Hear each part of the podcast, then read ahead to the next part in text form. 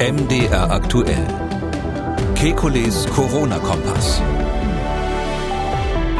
Verteilt sich der Impfstoff besser, wenn am Arm gerüttelt wird? Sollte man Corona-Patienten mit Höhensonne behandeln? Welche Impfstoffe haben die meisten Durchbrüche? Droht eine Triage wegen Influenza-Patienten? Sollte man nach Astra und Moderna nun mit BioNTech boostern? Sind 2G-Kulturveranstaltungen sicher? Damit hallo und herzlich willkommen zu einem Kekulis Corona-Kompass Hörerfragen Spezial. Nur mit Ihren Fragen und die Antworten kommen wie immer vom Virologen und Epidemiologen Professor Alexander Kekuli. Ich grüße Herr Kekuli. Hallo, Herr Schumann. Herr Blum hat uns gemailt. Er schreibt, ich bin Schauspieler und ab dem 27. November wird geplant, das ähm, diesjährige Weihnachtsmärchen in der Regel als Doppelveranstaltung zu spielen. Jetzt die Frage, wie verantwortungsvoll ist es, mitten in der vierten Welle Kinder zu Hunderten ins Theater zu bringen? Vier Wochen lang. Ich bin arg besorgt, auch wenn ich mir natürlich sehr wünschen würde, dass alles normal wäre. Ist es aber nicht. Viele Grüße, Herr Blum. Hui. Also das wird man dann sehen, wie das dann am 27.11. ist. Das ist ja nicht mehr lange hin, ähm, wenn die Inzidenz so weiter nach oben geht. Also man natürlich kann man auf gar keinen Fall äh, die Kinder da ohne Maske sitzen lassen oder ähnliches. Ähm, und gerade wenn es Kinder sind, die halten ja normalerweise nicht still im Theater. Äh, bei Erwachsenen würde ich sagen, wenn die ruhig im Theater sitzen, Masken aufhaben alle ähm, und, und sonst so ein bisschen Abstand eingehalten wird, kann man das verantworten. Ähm, wenn das Kinder sind, die ja dann natürlich auch nicht geimpft sind, alle, ui, also ich kann mir vorstellen, ganz ehrlich gesagt, das wird die Behörde ja dann entscheiden, ähm, dass es ähm, höchstens 50-50 die Chancen sind, dass das stattfindet. Hm. Die nächste Frage passt dazu, ist auch schon ein bisschen beantwortet worden. Herr Müller aus Leipzig fragt sich so ganz grundsätzlich, Theater, Kino, Museen sind ja alle offen, aber kann man bei der aktuellen dramatischen Lage noch guten Gewissens Kultur genießen? Wenn ja, wie? Also ich würde mir wünschen, dass ab einer gewissen Veranstaltungsgröße, und da habe ich am Anfang mal so 100 als Grenze ins Spiel gebracht, inzwischen tendiere ich bei den steigenden Fallzahlen eher Richtung 50, ab einer gewissen Größe von Teilnehmern, dass man wirklich dann äh, die, ähm, die äh, Maskenpflicht wieder hat, ähm, wenn es irgendwie geht, oder eben alle testet. Die Möglichkeit gibt es natürlich auch, also wenn man jetzt äh, irgendwas, weiß ich, eine Party hat oder ähnliches, auch im privaten Bereich und sagt, das sind also dann mehr als diese 50 Leute, dann teste ich eben wirklich alle vorher. Ich glaube, in diese Richtung wird es gehen. Also, dass man wie bisher 2G-Veranstaltungen hat, wo man sagt, die, da gibt es quasi keine Obergrenze und Tausende dürfen da zusammen alle ohne Maske, ohne Abstand. Ähm, das war gestern. Ich glaube, das hat die Politik jetzt endlich auch verstanden, auch die Fachleute, die sie beraten und, und, und damit, äh, glaube ich, ist es relativ klar, dass äh, auch im kulturellen Bereich es so sein wird, wenn man irgendwo ruhig sitzt, äh, einer Veranstaltung folgt, ein Konzert Konzert oder ein Theater und die Teilnehmer haben Masken auf, dann glaube ich, ist das zu verantworten. Und wenn es aber so ist, dass, dass das unvermeidbar ist, dass es Kontakte gibt, ähm, dann es eben nicht mehr. Verstehe. Bei 50, na gut, da lohnt sich die Veranstaltung in der Regel dann auch nicht mehr, ne? Naja, ab 50 dann eben die Maske. Also mhm. wenn Sie jetzt so ein Theater mit, was weiß ich, da sitzen dann vielleicht 300 drinnen, ähm, dann müssen alle eine Maske aufhaben und dann müssen Sie eben vor allem überlegen, wie Sie dann die Pause gestalten, weil für viele ist ja im Theater die Pause das Wichtigste, wo man dann die anderen mit dem Abo Blau alle trifft wieder. ähm, und das ist der, der Teil, der Teil, da habe ich ein bisschen Probleme mit. Aber ich glaube, da sind wir in Deutschland inzwischen relativ gut, solche Sachen zu managen. Ähm, und dann gibt's eben nur irgendwelche Care-Pakete statt dem üblichen Glas Sekt oder was auch immer da sonst gereicht wird. Okay, also wenn ich es richtig verstanden habe, ähm, bis 50 ähm, Personen ohne Maske und getestet und ab 50 Personen getestet und mit Maske. Ja, bis 50 kann man meines Erachtens das 3G weiterhin machen und ab 50 ungefähr, ich weiß nicht, ob man jetzt mit 100 erstmal anfangen will oder gleich mit 50, das muss, muss dann eine Behörde vielleicht auch im Einzelfall entscheiden. Da würde ich dann sagen, äh, das ist die Grenze, wo man dann entweder alle Maske oder alle getestet, einschließlich der Geimpften. Wie sieht's mit Weihnachtsmärkten aus? Können die noch gehen? Ja, Weihnachtsmarkt, ähm, wenn es im Freien ist und man eine, eine, eine Überfüllung vermeiden kann. Also man braucht eine Zugangskontrolle. Das ist ganz wichtig. Das haben ja viele Märkte nicht, wo man von allen Seiten rein kann. Aber wenn man die Möglichkeit hat, beim Weihnachtsmarkt zu sagen, okay, wir, wir können, wenn es zu voll wird, einfach zumachen. Ähm, wenn wir sehen, da staut sich an den Ständen, die Leute kommen nicht mehr aneinander vorbei, der ganze Truppen von Glühweinbeseelten äh, sind zu nah zueinander im Freien, äh, dass man, wenn man da eingreifen kann an der Stelle, dann bin ich dafür, dass man die Weihnachtsmärkte macht. Ähm, und ähm, ich habe auch keine Bedenken im Freien grundsätzlich. Ähm, es gibt natürlich viele Weihnachtsmärkte, die haben dann doch so Abteilungen, wo man irgendwo reingehen kann. Das müssen sie dann im Grunde genommen schließen in der jetzigen Lage. Das, das, das ist nicht vereinbar. Weihnachtsmarkt in Leipzig zum Beispiel, der wird öffnen, aber es wird keinen Glühwein mit Alkohol geben. Ist das zum Beispiel so eine Variante? Oh, oh das Oder ist jetzt wurscht? sowas. Ganz ehrlich gesagt, also ich als äh, ich sehe das wissenschaftlich. Also die Evidenz, die harte Evidenz, die Studien, die mir zeigen, dass wenn ich keinen Alkohol ausschenke, dass dann weniger Infektionsübertragung äh, stattfindet, die gibt's nicht. Das ist sowas. Das ist mir ein bisschen zu bevormundend. Also ich würde mir da eher wünschen, dass ähm, und das brauchen Sie ja sowieso. Sie brauchen natürlich in der jetzigen Lage bei all diesen Großveranstaltungen mehr Personal Personal, was aufpasst. Da muss dann das Gesundheitsamt da sein, da muss die Aufsichtsbehörde, Polizei parat stehen, dass man da eingreifen kann. Das ist eine andere Situation als sonst. Und ähm, in diesem Fall ist es einfach so, wenn Sie, wenn Sie sehen, das wird voll, dann muss ich eingreifen. Und wenn Sie sehen, das ist eine, ist eine kleine Truppe von völlig Betrunkenen, die ähm, äh, völlig außer Kontrolle gerät, muss ich die eben entfernen.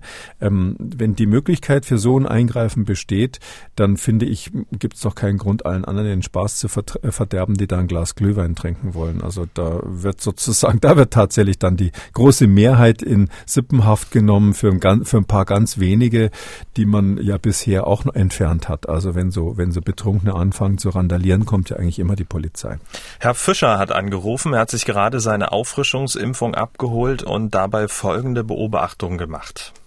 Danach hat mir aber die Krankenschwester äh, in einer Praxis, in der ich vorher noch nie war, am Arm gerüttelt, also nachdem sie das Pflaster drauf gemacht hatte, am Arm gerüttelt und gemeint, dass sich der Impfstoff verteilt.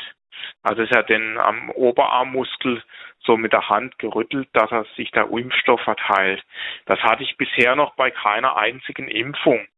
Ist dieses Vorgehen normal, sinnvoll oder sogar kontraproduktiv? Muss ich jetzt schlimmstenfalls damit rechnen, dass der Booster nicht so gut wirkt? Sachen gibt's. Also ich würde mal sagen, kontraproduktiv ist es nicht. Ich kann mir nicht vorstellen, wieso es schaden sollte. Aber äh, es gibt garantiert auch keine Studie, die belegt, dass das irgendwas bringt. Also keine Ahnung, ob man dann am besten mit seinem Motorrad hinterher über eine Schotterpiste fährt, um sich durchschütteln zu lassen. Also das ist dem, das ist, wissen Sie, das ist ja so, so ein Muskel ist ja eine relativ kompakte Angelegenheit, auch bei denen, die nicht äh, besonders trainiert sind. Und da spritzt man jetzt einen halben Milliliter Flüssigkeit rein. Das ist erstmal an der Stelle als, als kleine Blase. Und das, das verteilt sich nicht so weit, sondern das ist eine Stelle und das spürt man ja auch manchmal, dass es so einen Druck erzeugt, weil das eben sich äh, ausgebreitet hat bei der Injektion. Ähm, äh, da, da, können Sie durch Rütteln nicht viel machen, sondern das muss so langsam resorbiert werden von den Zellen, die da außen rum sind. Man erzeugt da absichtlich so eine kleine Entzündungsreaktion und der Körper räumt es dann nach und nach weg. Da müsste man es ja eigentlich also nicht rütteln, sondern eher so langsam massieren, oder? Ich, ja, das wäre dann eine Alternative, ja, ich aber überlege. ich, also äh, das, also ich will jetzt nicht ausschließen, dass wir vielleicht in fünf Jahren eine Studie haben, die sagt, dass leichte Massage über der Einstichstelle einen kleinen Vorteil hat, weil es die Resorption beschleunigen könnte. Das, das würde ich jetzt nicht völlig ausschließen. Aber wissen Sie, so eine Impfung ist eine Massenveranstaltung. Wir haben ja sogar mal gesprochen über die Frage, ob man den, den Kolben kurz zurückzieht, aspiriert, um zu schauen, ob ob man aus Versehen eine Vene erwischt hat. Ähm, auch das wird ja ähm, äh, gar nicht mehr empfohlen. Ähm, und ähm, einfach damit es schnell geht und damit es nicht so weh tut und die Leute nicht so lange warten müssen, bis die Nadel wieder aus dem Arm draußen ist. Ähm, das heißt also, hier geht es jetzt darum, viele Menschen möglichst schnell äh, zu impfen und ob man da fünf Prozent mehr oder weniger äh, Wirksamkeit durch eine kleine äh, Oberarmmassage hinkriegt oder nicht, Puh, kann ja dann jeder selber machen hinterher, wenn er meint. Was ich glaube, was ich schon sagen würde, ist, was ich vermeiden würde, ist direkt nach der Impfung, weil wir jetzt Winter haben, vielleicht wirklich so ins richtig Kalte rauszugehen. Also direkt danach irgendwie Schlitten fahren oder äh, wirklich länger in der Kälte aufhalten würde ich mich nicht, weil da in der Tat dann diese Resorptionsprozesse in der Muskulatur natürlich auch ein bisschen auf Eis gelegt werden. Dieser belesene Hörer hat angerufen und folgende Frage. Ich würde gerne wissen, warum eigentlich niemand auf die Idee kommt, äh, die Patienten, die Corona haben, ähm, mit künstlichem Sonnenlicht zu behandeln, so wie man das früher mit den Höhensonnen gemacht hat. oder mit den Tuberkulosepatienten auf Sonnenterrassen zum Beispiel beschrieben in dem Roman Der Zauberberg von Thomas Mann. Gutes Buch. Ja, also bei Tuberkulose ist es in der Tat so, dass Licht was hilft. Hat aber ein bisschen andere Gründe. Also ähm, äh, es ist in der Tat so, dass die verschiedene Gründe das hatte, dass man bei der Tuberkulose in, in die Berge gegangen, gegangen ist. Ähm, neben der Lichttherapie, die was bringt, ähm, ist es auch so, dass ähm, die Staubbelastung in der Höhenluft geringer ist. Und darum waren die Lungensanatorien traditionell irgendwo im Gebirge. Ähm, hier haben wir ein bisschen eine andere Situation. Also ähm, bei den ähm, Menschen, die schwer Corona haben oder wo die Corona-Infektion aus dem Ruder läuft, ist es ja nicht so, dass wir jetzt unbedingt unser Immunsystem anstupsen müssten, damit das mal was tut, um irgendwelche Bazillen wegzuräumen, wie es vielleicht bei der Tuberkulose der Fall ist, sondern ähm, hier geht es ja eigentlich darum, dass die Menschen eine Überstimulation des Immunsystems haben. Also die, die so schwer krank werden, die haben, der klassische Krankheitsverlauf ist, dass die ein paar Tage lang eigentlich keine so schweren Symptome haben. Manche denken dann nach einer Woche sogar, es geht mir jetzt besser und dann kommt der schwerere Teil, wo es dann plötzlich wieder schlimmer wird. Äh, und in dieser zweiten Phase dieser Erkrankung ist der Hauptschurke, wenn man so will, das eigene Immunsystem, was aus verschiedenen Gründen überreagiert. Ähm, und da ist natürlich überhaupt nicht gesagt, dass man da mit Lichttherapie irgendwas erreichen könnte. Und so ganz praktisch gesehen im Krankenhaus, also wenn Sie jetzt Richtung Höhensonne denken, das müssten Sie dann im, im Krankenhaus auf der Intensivstation einbauen. Äh, ich wüsste jetzt nicht, was das bringen sollte. Was man schon sagen kann, es geht ja in die gleiche Richtung. Es gibt ja immer diese Diskussion, soll man Vitamin D nehmen oder nicht? Ähm, da haben die Studien alle gezeigt, ähm, weil Vitamin D vielleicht nochmal zur Erinnerung wird in der Haut gebildet durch Sonneneinfluss und, und, und im Winter hat man weniger Vitamin D in der Haut. Und die Studien haben eben gezeigt, leider, dass das äh, jetzt statistisch zumindest nichts bringt. Also es verbessert die Erfolgsaussichten der Covid-Therapie nicht, da zusätzlich Vitamin D zu geben. Aber man kann vielleicht so ganz allgemein sagen, dass es in Mitteleuropa natürlich viele Menschen gibt, die im Winter einen Vitamin D-Mangel haben, weil sie zu wenig Licht abbekommen und den mal so grundsätzlich zu vermeiden, indem man äh, dann gegebenenfalls Vitamin D-Präparate in der kalten Jahreszeit nimmt, das kann auf gar keinen Fall schaden. Also sozusagen ein Vitaminmangel vorzubeugen ist immer gut in Bezug auf alle äh, Infektionskrankheiten, ähm, auch wenn man mit Vitamin D, sofern der Spiegel normal ist, keine Covid-Therapie machen kann. Herr Bosler aus Kitzbühel hat gemailt, viele Grüße nach Österreich. Er will Folgendes wissen. Gibt es Erkenntnisse, bei welchem Impfstoff die meisten Impfdurchbrüche vorkommen? Könnte es generell an der mRNA-Technologie liegen, Technologie liegen oder haben klassische Totimpfstoffe auch so hohe Impfdurchbrüche? Viele Grüße. Ähm, also die mRNA-Impfstoffe haben besonders wenig Impfdurchbrüche, weil die besonders wirksam sind, also speziell Moderna und BioNTech. Ähm, äh, etwas häufiger Impfdurchbrüche gibt's bei AstraZeneca und noch häufiger bei Johnson Johnson. Ähm, der, das war der Impfstoff, den man nur einmal gegeben hat. Das sind ja die, die bei uns in Europa jetzt jetzt im Moment verfügbar sind, so dass man wirklich schon sagen kann. Also ähm, Nummer eins ist, müssen sich alle impfen lassen, nochmal die Johnson Johnson bekommen haben. Das ist ja inzwischen auch von der STIKO empfohlen. Äh, Nummer zwei dann nicht mehr ganz so hart die Empfehlung, aber kann man sicherheitshalber auch sagen AstraZeneca, vor allem ältere natürlich. Das ist das Wichtigste von allem. Und bei den äh, moderneren mRNA-Impfstoffen Impfstoffen. Äh, da ist es so, dass man ähm, eine Boosterung ähm, eigentlich äh, aus meiner Sicht nur, nur bei Menschen über 60 jetzt im Moment unterschreiben kann, dass es dringend nötig ist aus medizinischen Gründen. Ähm, so, ist die Abstufung. Und bezüglich der, der sogenannten Totimpfstoffe oder dann eher konventionellen Impfstoffe, da gibt es natürlich noch keine Daten, weil, weil da, da müssten ja dann eine größere Kohorte geimpft worden sein und man müsste sehen, was passiert dann mit der Delta-Variante und, und deshalb wissen wir das noch nicht. Natürlich wird es da auch Impfdurchbrüche geben, das ist eigentlich ganz klar. Herr Pölzer hat angerufen. Er hört den Podcast von Anfang an und hat wegen der ähm, nun anstehenden Grippesaison folgende Frage. Wenn dieses Jahr die Influenza-Welle stärker ausfällt, wovon alle ausgehen, sollte man dann nicht 2G-Veranstaltungen auch verbieten, weil die zwar vielleicht die Verbreitung von Coronaviren hemmen, aber sicherlich nicht von Influenza. Und wenn die Krankenhäuser voll belegt sind, würde es doch quasi zu einer Triageentscheidung gegen die de facto, gegen die Influenza-Kranken kommen. Vielen Dank. Interessantes Gedankenspiel. Ui. Das ist wirklich interessant, das habe ich mir noch nicht überlegt. Also ähm, äh, man kann sich so ein Szenario natürlich vorstellen. Also eine Sache, vor der alle Fachleute warnen, auch das RKI übrigens ganz explizit schon länger, ähm, ist, dass wir diesen Herbst mit einer relativ starken Influenza-Saison rechnen müssen. Heißt nicht, dass sie kommen wird, aber wir müssen darauf vorbereitet sein. Und auch äh, gerade bei Kindern vermehrt RSV, also dieses sogenannte respiratorische Syncytium-Virus, über das wir schon mal gesprochen haben. Und das ist auch tatsächlich so, dass wir auf den Kinderintensivstationen vermehrt RSV-Fälle jetzt auch sehen in einigen Regionen Deutschlands. Ähm, und jetzt ähm, hängt das natürlich zusammen, das ist ganz klar, damit, dass man jetzt die Öffnungen hatte ähm, und die Menschen sich alle getroffen haben in großer Menge in geschlossenen Räumen ohne Maske, ohne Abstand, ohne alles. Und dabei haben sich alle möglichen Krankheiten verteilt. In den Kindergärten eben RSV und in den ähm, bei den Erwachsenen eher ähm, Covid.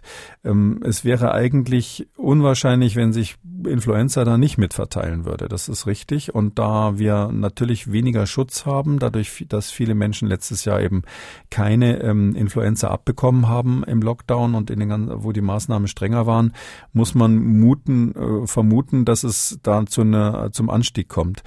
Ähm, das wäre, das müsste man, das wäre so ein Fall, wo man es tatsächlich mal modellieren müsste. Also ich bin sonst jetzt so jemand, der eher die praktische Epidemiologie bevorzugt, aber ähm, die Modellierer müssten mal überlegen, wenn man jetzt Influenza und Covid hat, ob das tatsächlich zu einer äh, relevanten Über äh, Zusatzbelastung der Krankenhäuser führen könnte. Ich befürchte, dass da was dran ist.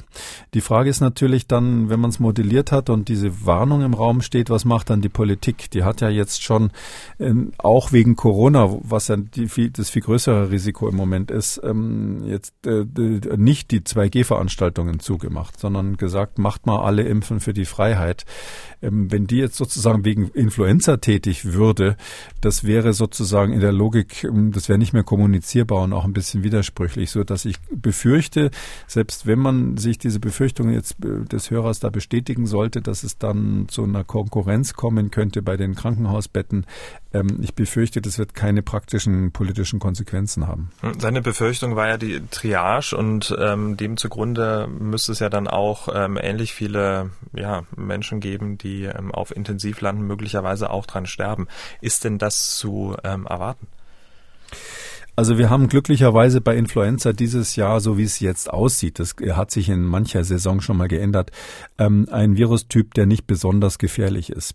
Also wir hatten bei den Influenza-Viren immer dann Probleme mit sehr hohen Sterblichkeiten. Bekanntermaßen gab es auch mal ähm, auf dem Papier zumindest mal über 25.000 Tote allein in Deutschland in einer Influenza-Saison. Das waren dann immer bestimmte Influenza-Typen, die besonders äh, häufig schwere Erkrankungen machen.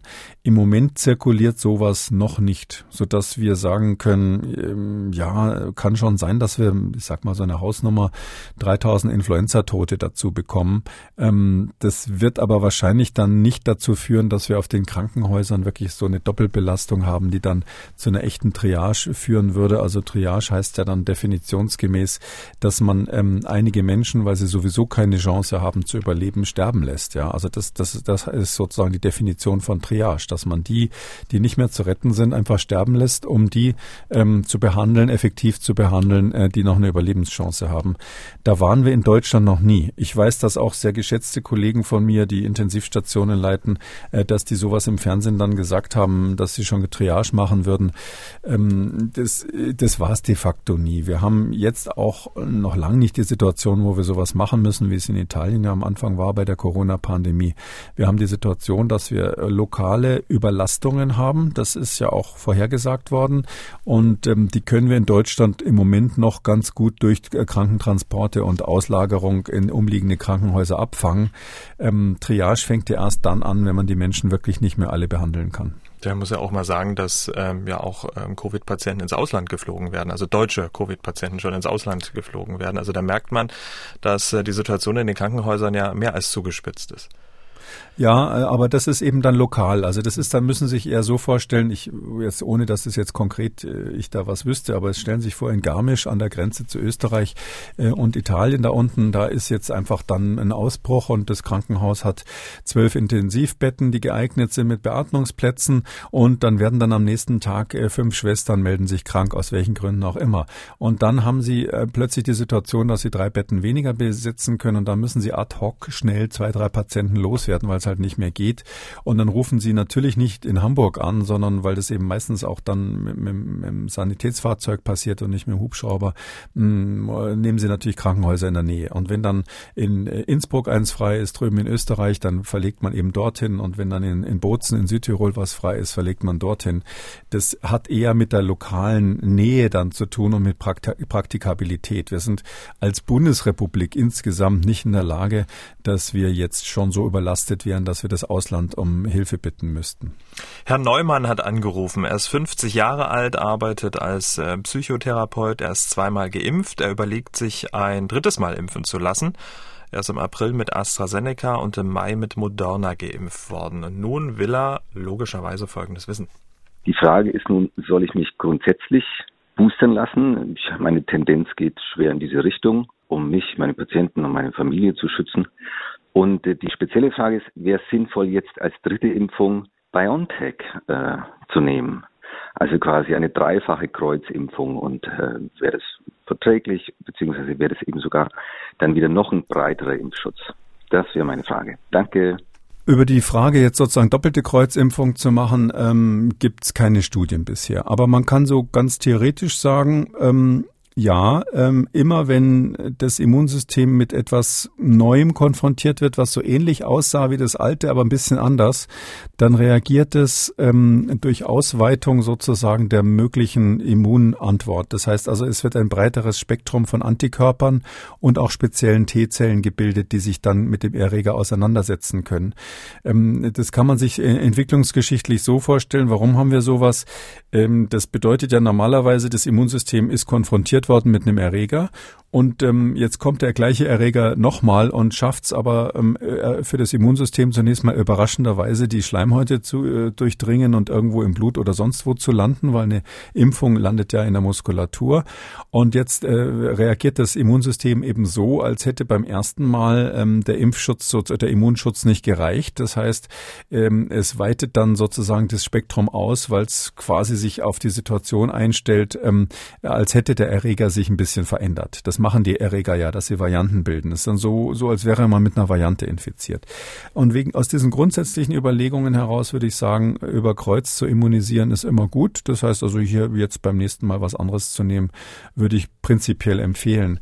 Ähm, wir, wir haben auch tatsächlich Studien, die gezeigt haben, aber nur bei zwei Impfungen, also bei der normalen Boosterimpfung ähm, haben die gezeigt, dass es äh, sinnvoll ist, über Kreuz zu boostern. Also wenn man vorher BioNTech hatte, dann Moderna zu nehmen oder wenn man AstraZeneca hatte, dann BioNTech oder Moderna zu nehmen. Hm. Ähm, diese Dame hat angerufen, sie ist 82 Jahre alt, hat im März ihre zweite BioNTech-Impfung erhalten. Habe seitdem erhebliche nächtliche Schweißausbrüche, die immer noch anhalten. Meine Frage, sollte ich die dritte Impfung mit dem Impfstoff Moderna nehmen und wo kann ich diesen Impfstoff bekommen? Bei meinem Hausarzt wird bloß BioNTech geimpft. Leider kann ich mich nicht so lange in die Warteschlange der Impfteams anstellen. Vielen Dank. Ja, also das eine Wichtige ist, dass der Hausarzt natürlich schon mal erklären muss, äh, klären muss, was da mit den Schweißausbrüchen ist. Das ist ungewöhnlich, dass nach einer Impfung so lange danach noch, noch Probleme bestehen. Ja, man kann über Kreuz impfen. Es ist aber so, dass ich jetzt nicht garantieren würde, dass wenn man wechselt vom BioNTech auf Moderna, dann diese Nebenwirkung ähm, nicht auftritt. Also äh, wenn das jetzt wirklich eine Nebenwirkung der Impfung sein sollte mit den Schweißausbrüchen, was, was ungewöhnlich wäre, jetzt auch nicht ins bisher bekannte Spektrum passt, ähm, dann könnte man nicht garantieren, dass das durch einen Wechsel dann auf Moderna nicht, nicht auch stattfindet. Ähm, einfach deshalb, weil die Impfstoffe sich bezüglich dieser Nebenwirkungen extrem extrem ähnlich sind. Äh, Im Gegenteil, diese Reaktogenität, wie wir das nennen, also diese, diese Effekte, die quasi unmittelbar nach der Impfung kommen, wie eben Schweißausbrüche, äh, manchmal sogar Fieber, auch die Schmerzen an der Einstichstelle und so, ähm, das ist bei Moderna tendenziell etwas stärker als bei BioNTech so dass ich sagen würde, wenn jetzt der Hausarzt partout nur BioNTech hat und das andere nicht beibringen kann, ähm, würde ich mich da jetzt nicht äh, drauf verkaprizieren und sagen, dann nehme ich halt das BioNTech in dem Fall.